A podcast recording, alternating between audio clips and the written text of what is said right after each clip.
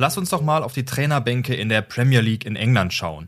Pep Guardiola bei Man City, Thomas Tuchel bei Chelsea, Jürgen Klopp bei Liverpool, Carlo Ancelotti bei Everton und so weiter und so weiter. Also viele englische Clubs setzen an der Seitenlinie auf ausländische Trainer.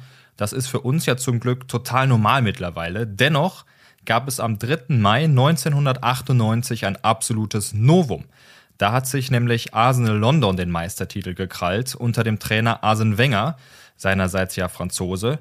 Und die Gunners wurden der erste Verein im englischen Fußballoberhaus, der Meister mit einem ausländischen Trainer wurde.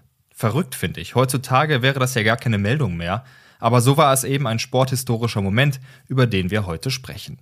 Aber ehrlich gesagt war das nicht unbedingt abzusehen, da es für Arsenal nicht so wirklich rund gelaufen ist. Im Dezember 1997 verloren die Londoner zu Hause mit 1 zu 3 gegen die Blackburn Rovers. Das war schon ein gefühlter Knockdown eigentlich. Tabellenführer Manchester United hatte dann 12 Punkte Vorsprung. Das ist ja eine richtige Hypothek.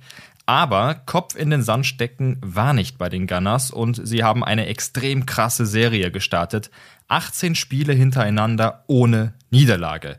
Da konnte auch kein anderes Team mithalten bei dem Tempo, was Arsenal da punktetechnisch an den Tag gelegt hat. Und Ende April 1998 war dann klar, die Meisterschaft ist ihnen eigentlich fast nicht mehr zu nehmen. Man brauchte aus den letzten drei Saisonspielen noch genau drei Punkte. Dann wäre die Meisterschaft eingetütet und von keinem mehr zu nehmen.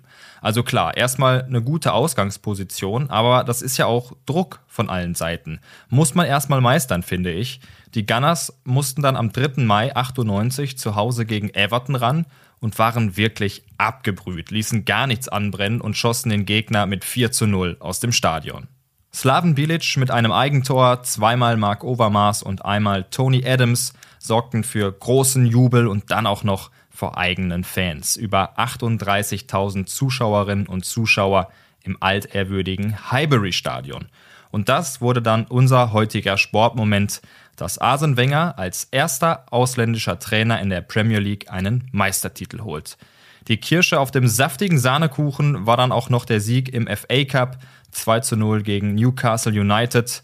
Arsenal London holte sich dann das Double und auch abseits des sportlichen Erfolgs wird der Name Arsene Wenger immer mit Arsenal London verbunden sein, denn er stand einfach von 1996 bis 2018, also mehr als 20 Jahre, dort an der Seitenlinie.